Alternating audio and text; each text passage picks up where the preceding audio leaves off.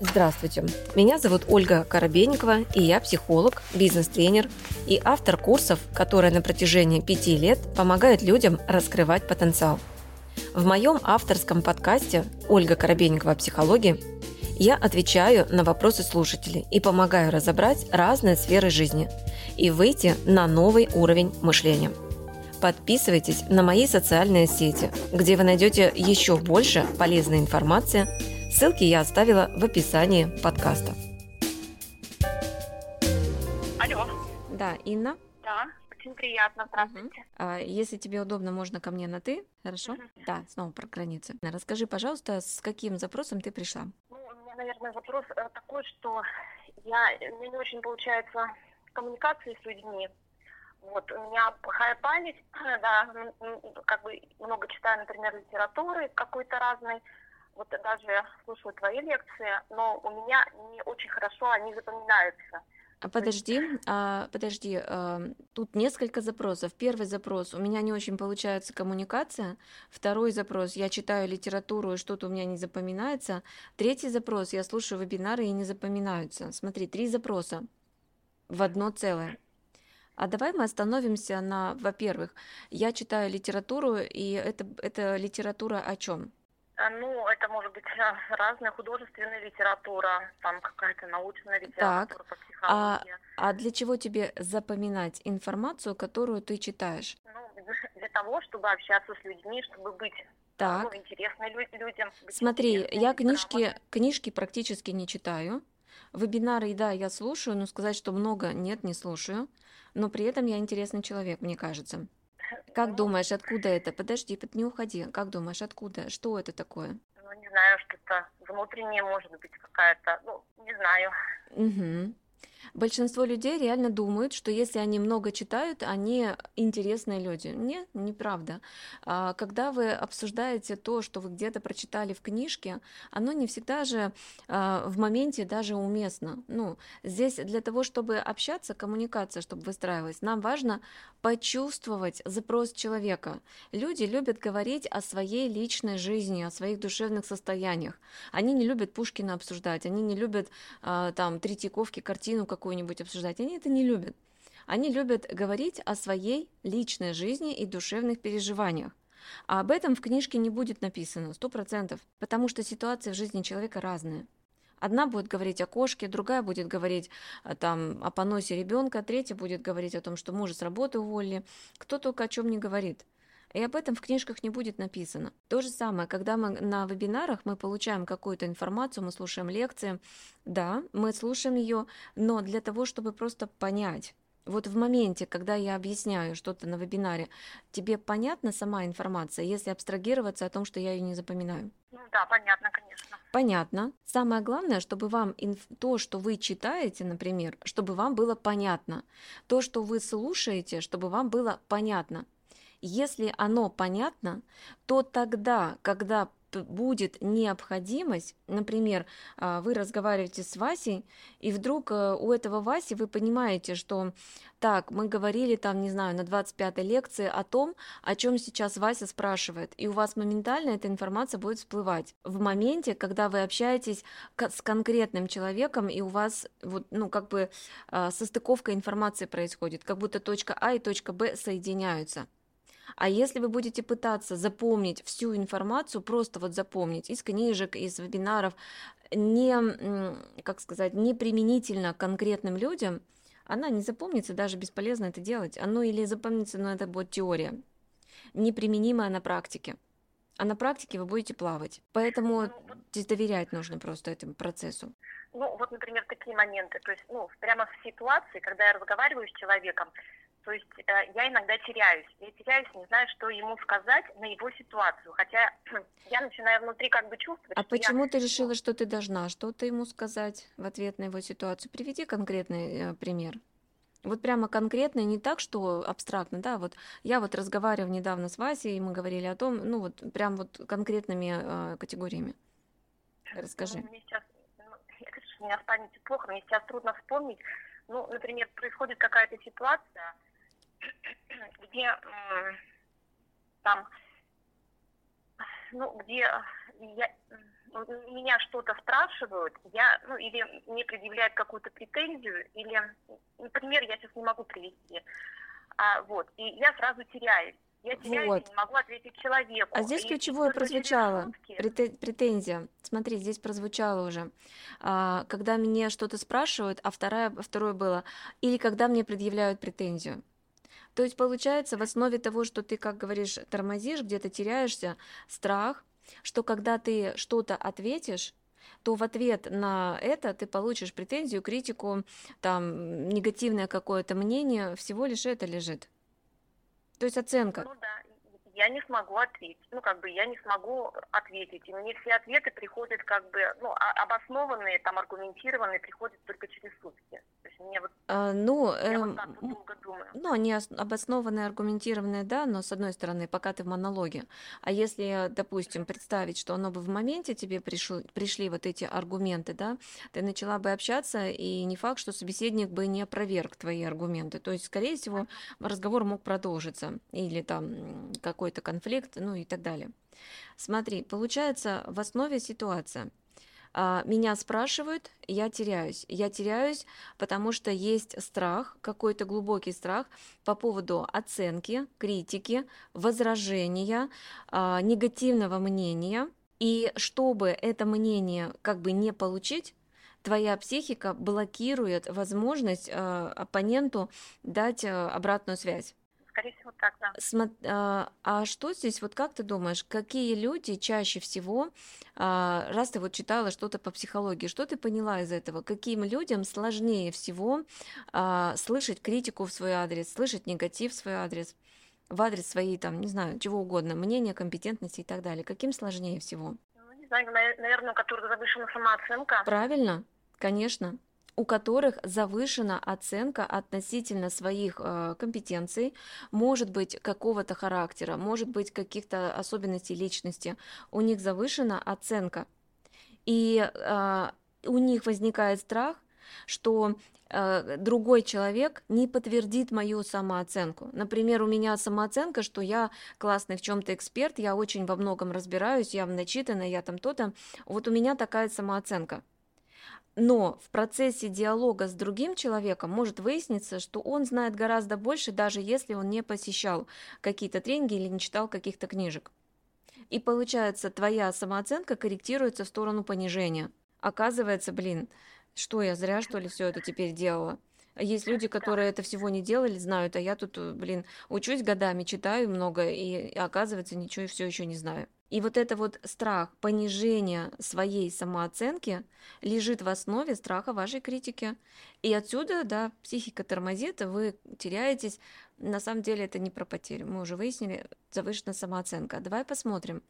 Вот она тебе для чего, эта завышенная самооценка? И в отношении чего ты завышаешь оценку в отношении, ну, вот как бы себя?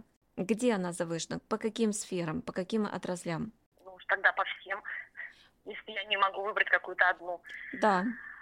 И э, знаете, это тоже правильный ответ, потому что если у нас самооценка завышена, она завышена по всем сферам жизни. И в отношении мужско-женских отношений, и в отношении своего здоровья, и в отношении своих профессиональных компетенций, и в отношении себя как личности и так далее. Она и в отношении себя как матери, во всем. То есть она будет завышена по всем сферам жизни. Какая у тебя профессия? Я бухгалтером работаю. Бухгалтер.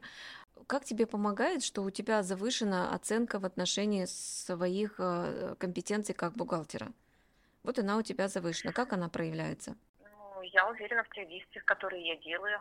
То есть э, я уверена перед налоговыми органами, что, ну, как бы в том, что я делаю, потому что я могу подтвердить так, а у тебя когда-нибудь э, когда-нибудь были конфликты, может быть, с руководством, с главным бухгалтером там, ну, по поводу... Ну, я главным, я главным бухгалтером работаю. Так, а выше главного бухгалтера кому ты подчиняешься? Директору. Директору. Были когда-то конфликты с директором по поводу, что, ну, я не знаю, компетенции, качества своей работы? Нет, нет, не было. По поводу работы бухгалтером не было. А по поводу тогда каких профессиональных компетенций у тебя завышена оценка? Кем ты планируешь быть? Нет, я уже там давно работаю главным бухгалтером, и я как бы уже устала от этой работы, и, в общем-то, как-то мне хочется уединиться, ну вот э, уйти какой-то там творчество, рукоделие я хотела, но мне mm-hmm скучновато, скучновато мне как бы быть одной и заниматься чисто рукоделием, и вот мне это скучно. Uh-huh, мне uh-huh. хочется в коллектив, мне хочется общения, мне ну, как бы такой вот эгрегор такой получать, зарядку. Ну, это нормально, мы все социальные существа, нам всем интересно в окружении людей, это вообще хорошее качество на самом деле. То есть э, э, там потому что происходит обмен мнением. И вот смотрите, то есть получается, что я работаю главным бухгалтером, но вообще-то мне не нравится. Хотелось бы освоить другую профессию, но а, она предполагает как будто бы отшельничество, а хотелось бы в коллективе. А что еще? Какие цели? Ты говоришь, что я читаю книжки по психологии, ты вот первое, что назвала. А для чего? Чтобы это просто интересно или есть какая-то другая цель? Ну, наверное, интересно. Интересно, и сейчас я еще занялась, а, открыли мы ну, напарницы магазин а, косметики. Вот. Но мне не только продажа косметики интересно, сколько изучение различных способов продвижения, то есть, ну, я изучаю различные программы, там, что-то связанное с ну, с продвижением э, ведения социальных сетей. Так. Хотя у меня это у меня это не особо не получается. Получается, что я разрываюсь на все. И не могу да. на чем-то одном сосредоточиться. Да, смотри, у тебя мы уже набрали. Я и главный бухгалтер, я еще интересуюсь психологией, а, я еще где-то там что-то вижу, рукодельничаю, да. Я еще открыла с напарницей магазин косметики, и я еще изучаю соцсети. Пять направлений. А теперь давай все-таки в основу всего вот этого, всей этой имитации бурной активной деятельности. Что в основе, какой запрос лежит, для чего столько много активных действий, от чего тебя это отвлекает, на что у тебя в итоге не хватает времени элементарно? Ну, наверное, не хватает на дом. Наверное, да. так, на дом. А, еще? Ну вот я давно не читала художественные книги, мне хочется их почитать, но времени не хватает на это, но мне хочется так, не хватает времени, э, времени на чтение. А что тебя привлекает в чтении? Здесь уже прям второй раз прозвучал запрос про чтение. Как бы я погружаюсь в другой мир. Так. Но по сути а... это же тот же самый вымысел. Ну, вымысел, да. Что вот соседка бы тебе рассказала, что у нее там с мужем произошло, что там в книжке художественно написано, какая-нибудь драма. Все то же самое, тоже вымысел. Да, он может быть основан на реальных событиях, не, ну, разная фантастика не основана, что-то основано. Там, ну, там красиво написано, а соседку мне неинтересно слушать. Ну, разные бывают соседки, бывают интеллигентные соседки. Ну, я, я просто к тому, что, смотрите, чтение с точки зрения тренировки когнитивных функций – это всего лишь способность сконцентрироваться и ну, не отвлекаться. То есть это как бы взял книжку, да, и начинаешь читать, и у тебя все мысли в кучу. Ну, то есть э, ты теперь полностью вниманием в этой книге.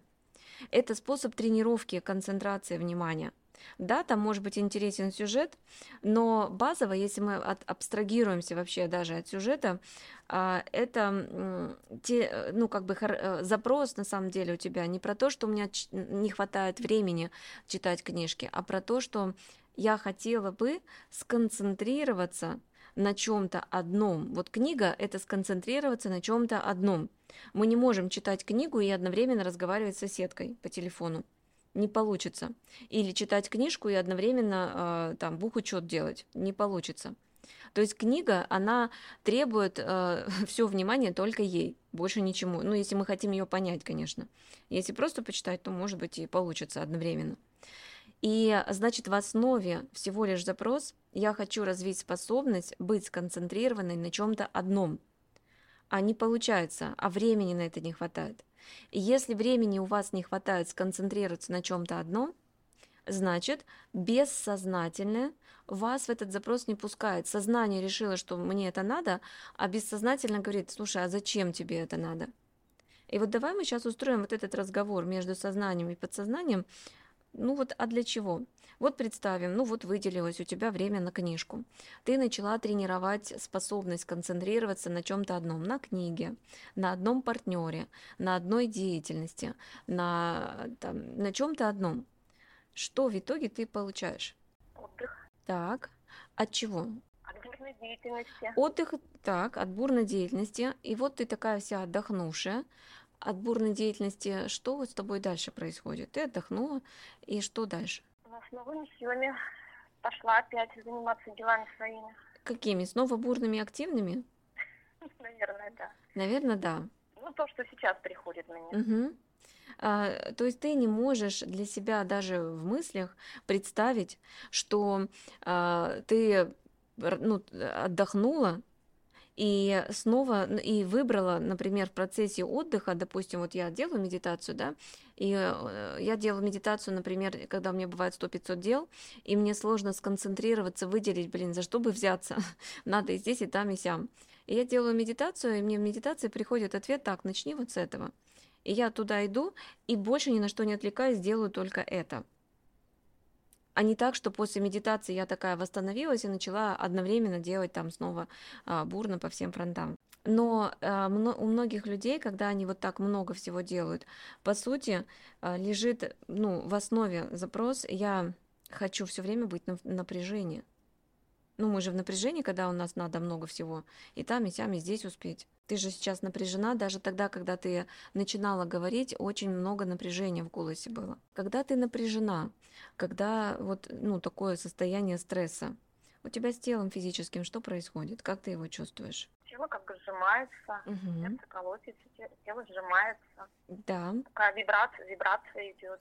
Кортизол, адреналин там шкалит, там э, да. давление может даже подняться от этого, тахикардия может развиться, там много всяких интересных состояний.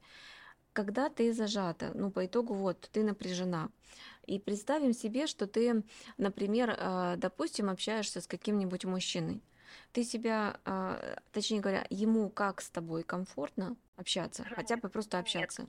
Нет, Нет конечно. А людям, которые просто подружка, там, не знаю, коллега? Если я зажата? Да, вот ты напряжена. Ну нет, конечно, некомфортно людям общаться, когда я... Вот но ты делаешь все, чтобы это состояние удерживать, придумывая первую, вторую, двадцать первую деятельность. Ты делаешь все, чтобы удерживать, быть в состоянии напряжения.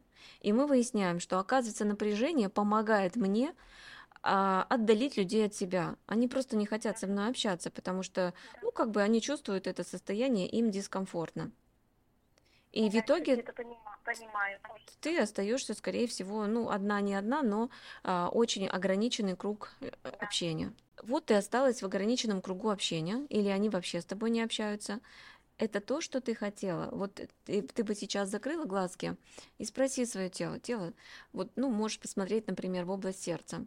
Вы тоже можете посмотреть. Сердце, скажи мне, это то, что ты хочешь? Чтобы я, меня оставили все в покое, чтобы я оказалась в уединении с собой. Это то, что ты хочешь? Нет. Наоборот, мне хочется открыться угу. людям. Наоборот, хочется, но не получается. Смотрите, а в чем ошибка, поломка нашего сознания? Мы сознательно думаем, что мы хотим одного, например, мы думаем, что мы хотим открыться миру, что мы хотим это, это, это, а по факту своими действиями мы делаем ровно противоположное когда, как я говорила на встречах вопрос-ответ, что мы имеем ровно то, что мы хотим. Правда, на бессознательном. Часто наше сознательное не до конца э, улавливает, и мы сознательно думаем, что мы вот это, а на бессознательном действуем по-другому. Потому что если бы ты действительно хотела общаться с людьми, ты действительно бы хотела большой круг людей вокруг себя, то, скорее всего, а, ты бы ну, Э, как-то развила в себе эти способности, у тебя бы это стало проявляться, сбрасывал бы напряжение, у тебя бы много-много друзей разных было. Даже вот э, с подругой вы открыли там магазин, и если представить продвижение, э, что оно у вас пошло успешно, то тоже будет много людей образовываться. Но продвижение, скорее всего, не очень получается. Ну, на данном этапе да. Угу. Потому что на бес бессознательно тормозит. Сознанием я хочу, а бессознательно говорит, нет, не хочу. И вот э, разговор с телом, у нас же с вами все-таки психосоматика, это разговор с телом. Разговор с телом это не э, слышать сознанием то, что я привыкла к чему себя уговаривать, там ставить цели, а научиться услышать от своего тела то, что не очень стандартно, не общепринято даже может быть, то, что я вообще не слышала сама от себя, научиться услышать новую информацию. То, что ты хочешь общаться с людьми, тра-та-та, ты это как бы и так вроде знаешь. Для этого погружаться в тело не надо. Это на уровне поверхностном, как информация, которая сто пятьсот раз уже была озвучена. А когда вы в тело идете, вы развиваете способность слышать новое. И вот поэтому давай еще раз мы будем мы попробуем туда зайти прямо вместе, и вы еще раз вместе, те, кто здесь также присутствует, снова. И для того, чтобы войти глубоко в контакт тела, вы закрываете глазки, вы делаете глубокий вдох, выдох, вы разжимаете кулачки, вы раскрываете свои ладони, вы улыбаетесь вашему телу. Когда вы туда погружаетесь, вы туда погружаетесь не с болью, вы погружаетесь туда не со злостью, не с целью отрицать что-то, не с ненавистью. Вы погружаетесь туда с любовью, через улыбку, как к самому лучшему другу, как к самому близкому-близкому человеку. И если у вас сразу не получается улыбнуться телу, значит, вы делаете несколько глубоких вдохов, выдохов до тех пор, пока у вас не удастся достичь вот этого состояния улыбнуться. С улыбкой важно заходить в тело, внутренняя улыбка. Она не обязательно, она может быть на губах такая обычная, но внутри это такое при, приветливое состояние. И в этом приветливом состоянии самое первое, куда мы погружаемся, это сердце. Там у нас все. И вот здесь еще раз задай себе вопрос. Сердце, скажи мне, быть в уединении с собой – это именно то, что ты хотела бы? Чтобы тебя, меня оставили все в покое? Ну, неожиданно идет да. Неожиданно идет да. А дальше погружайся. Подскажи мне, от кого я устала больше всего? От каких людей или от какого конкретного человека. То есть вы ведете разговор с телом через я. Не слышу ничего. Угу. Погружайся. Вы, когда получаете эти ответы, да, например, я не слышу ничего, это уже ответ. Это уже ответ. Я не понимаю ничего. Я не чувствую ничего. Это тоже уже ответ. Поэтому вы произносите это вслух как ответ. И снова говорите, сердце, ты мне ответила, что я не, как там было, не слышу, да, ничего? Я, ты мне ответила, что я ничего не слышу. Это что ты не хотела сказать? И погружайся в эту фразу. Я ничего не слышу. Видимо, твое тело отвечает, хозяйка, а тебе бесполезно говорить, а ты ничего не слышишь. Ты не слышишь меня, тело тебе говорит.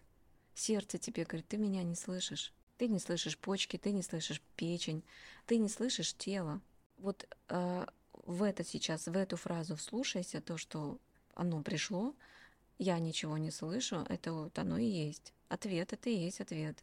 И, я, как уже сказала, да, или я ничего не чувствую, это и есть ответ. И снова продолжайте разговор. Хорошо. И если я тебя не слышу, это же разговор с телом идет, то есть тело это ты, собеседник. Хорошо, если я тебя не слышу, тогда получается, кого я слушаю, если не тебя? Спрашивай снова тело. Тишина. Тишина – это и все ответы. Ты слышишь только тишину. И снова это вы произносите как утверждение. То есть это как, а, ну, как бы, как утверждение, да. Значит, правильно ли я понимаю тело, что я привыкла слушать тишину? Да. Да? А тишина и огромное количество всяких разных людей вокруг – это совместимо? Нет. И поэтому твое тело не пускает тебя там продвижение в какие-то э, там новый круг знакомств, не дает тебе, как ты говоришь, быть интересным собеседником. То есть все тело работает на то, что, э, что раз ты при, любишь и привыкла слушать тишину, и это твой запрос, я хочу слушать тишину я хочу быть в тишине, мы сейчас пойдем дальше, глубже, то логично, что тело вас в шумный мир не пустит, в толпу людей, в большое количество клиентов, в какое-то количество там всяких разных друзей, оно вас не пустит. Точно так же, как оно вас не пустит в книгу. Почему? Потому что когда вы читаете книги, а, все равно у вас мысли появляются какие-то, вы уже не в тишине у вас появляются, может быть, сюжеты, какие-то воспоминания, а, ассоциации, все что угодно, особенно если это художественная книга. Там по-любому какой-то отклик ну, найдет. И это опять не про тишину. А вот теперь я хочу быть в тишине. Спроси себя, сколько мне лет, когда я прошу тишины? 13 лет, например. А, то есть э, мы что сейчас делаем для всех остальных? Мы сейчас делаем а, ту вот эту работу, когда ваше тело помнит а, то состояние, когда у вас что-то началось, какой-то ваш глубокий, бессознательный запрос, однажды сформированный где-то там в прошлом. Ваше тело помнит. И если вы начинаете с ним разговаривать вот таким образом, да, выстраиваете поступенчато вот этот вот диалог, в итоге вы получаете ответы. Получается, запрос на тишину, ну, вот первое, и, и первое, что идет, неважно, какая цифра вам придет, а, это потом уже дальше мы снова продолжаем работу. Вы это просто первое время вы можете выписывать закрытыми глазками, там писать себе что-то, можете просто вслух отмечать, да, но старайтесь не думать, старайтесь не размышлять, старайтесь не говорить, так что-то ерунда, и старайтесь получать новую информацию. Если, например, вы погружаетесь в разговор с телом, и вам приходит информация, которую вы и так сто пятьсот раз уже копали, общались с психологом, вы это уже знаете, это не та информация. Вы тогда просите ваше тело, тело, скажи мне еще глубже, скажи мне еще больше, это я уже знаю.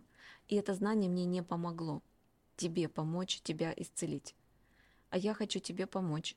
Помоги мне, сопровождай меня, дай мне новую информацию. Вот, вот таким тогда образом вы туда идете. Угу.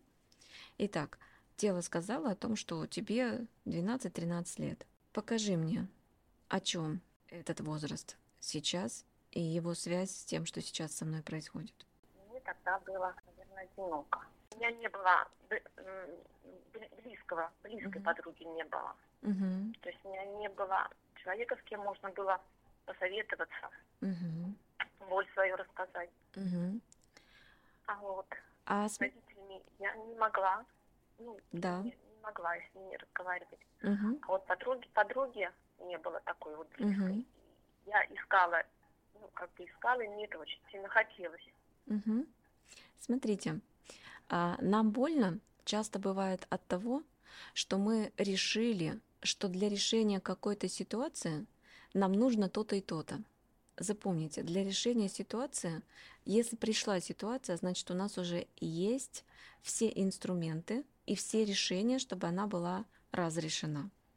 И если так сложилось, что вы проживаете какую-то историю, травму в своей жизни, и так оказалось, что рядом нет там партнера, родителей, подруги, но у вас есть вы, у вас есть ваше тело, оно всегда при вас – и именно вот если это так, это значит, что самый сейчас главный человек, с кем нужно проговорить это, выговориться, спросить совета, как да, здесь прозвучало, это вы сами. Если так оказалось, что рядом нет никого. Потому что если вдруг окажется, что вы испытываете душевное состояние, какая-то сложная ситуация, именно в этот момент звонит подруга и говорит, айда кофе попьем. Айда. Значит, она именно тот, у кого вы сейчас попросите совета, рекомендацию и так далее. Или муж вдруг решил с вами пообщаться, или ребенок, вот, вот что угодно. То есть запомните, а, пространство настолько глубоко синхронизирует и дает нам все, что нам необходимо для решения любых ситуаций. Но мы это видим только тогда, когда мы освобождаемся от ожиданий Например, здесь прозвучала установка, что у меня, ну, либо родитель, с родителями я должна проговорить, что у меня происходит, либо с подругой. Нету ни родителей, ни подруги, все, у меня боль. Мне печально, и мне тоскливо, потому что боль-то сидит, а у меня убеждение, что проговорить я должна вот это, это, это. А если мы возьмем и уйдем от этого убеждения, и поймем, что, окей, травма есть, есть, душевная боль есть, есть, Подруги нет? Нет. Родители хотят слышать? Нет. Ладно, значит, есть я. И все. И получается там, в возрасте 12-13, ты единственная, которая могла дать совет сама себе. Ты единственная, которая должна была выслушать сама себя. Это глубокая медитация, это глубокий разговор с собой. И вот сейчас ты закрываешь глазки, Остальные тоже это делают, и вы погружаетесь в тот возраст, который вам пришел. Если там была подруга, вы визуализируете интуитивно под разговор с подругой. Если там никого не оказалось, то значит вы вот сами себя. И что была за боль, которую хотела, если бы была подруга, представь себе, что твое тело это и есть твоя подруга. Или родители, с кем вот тебе хотелось бы. И что тебе хотелось обсудить со своим с кем-то, вот что такого происходило. Разговаривай сейчас, но интуитивно визуализируй прямо, да, что тело это твоя подружка. Это у меня идет одиночество просто вот. Мне одиноко, что какую проблему я не знаю, я хотела проговорить, но именно вот мне так одиноко на душе. Вот. Говори, ты прямо говори, как оно есть. Вот. Плохо, плохо на душе. Прямо говори, твои, прежде всего скажи, тело, сейчас ты моя подруга которой не было больше нигде? Моя подруга, которой меня нет. Тогда мне очень одиноко. Угу. Очень плохо было, потому что мне не с кем было поговорить. Мне ага. было сказать так. свои настроения, свои угу. проблемы. Да. Нет, не от кого было получить ну, какую-то ласку. Какую-то ласку, поддержку, понимание поддержку, да. Угу. Я осталась одна. Да. Дыши сейчас. Все были заняты своими делами. Да. Все были заняты делами, а я была одна. Угу. Делай сейчас глубокий вдох. И сейчас погрузись и скажи, тело, можно ты для меня теперь будешь самая верная подруга? Тело, можно ты для меня сейчас будешь самая верная подруга. До конца моих дней. До конца моих дней. Которая всегда рядом, всегда выслушает. Которая всегда рядом, всегда выслушает. Которая всегда примет меня любой, какая я есть. Которая всегда примет любой меня, какая я есть. Которой я могу все рассказать, не боясь, что это кто-то еще узнает. Которой я могу все рассказать, не боясь, что еще об этом кто-то узнает. С которой я могу быть без масок, сама собой. С которой я могу быть без масок, сама собой. И вот вы взяли и назначили свое тело подругой. Если вам не хватало мамы, назначьте ваше тело мамой. Если вам у вас было убеждение, что вашим лучшим другом должен был быть муж какой-то, назначьте ваше тело мужем, кем хотите. Это только ваше тело, и только вы решаете, какую роль ему дать. Больше никто. Только вы это решаете. Но когда вы это решаете, вот тогда вы приблизительно такой диалог ведете, рассказываете. И вот сейчас то, что у тебя вышло, то, что ты начала говорить, у меня мне никого не было, это, это, это. Вот сейчас через вдох, через выдох создай этот диалог. Теперь не о то, что как бы тебя кто-то слушает там, а то, что как будто ты и тело подруги, и все это просто рассказываешь. Если еще есть что сказать. Как-то я приняла свое тело, mm-hmm. мне стало хорошо, у меня улыбка появилась на лице, то есть вот я прям чувствую, да. что вот как бы как стержень, э, э, ну как стержень свое тело, такое вот оно, радостное, теплое, mm-hmm. ну такое дружное со мной. Да, все. У меня даже улыбка появилась, да. И у тебя энергия изменилась, у тебя голос изменился, у тебя вообще все изменилось сейчас.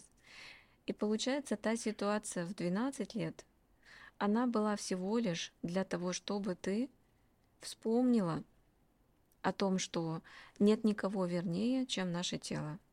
Оно до конца наших дней.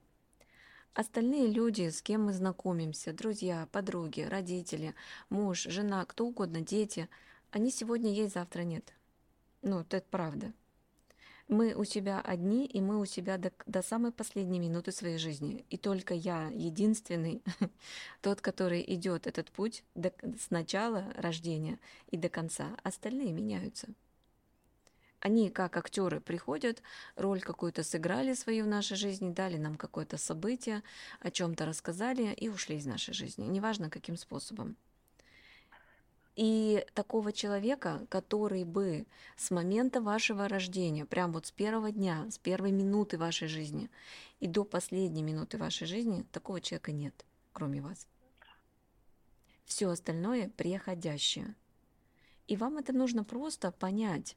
Это, это просто вот осознать, принять это как истину И тогда а, вам будет очень легко коммуницировать, общаться, создавать знакомства, вступать в новые отношения, потому что вы знаете истину.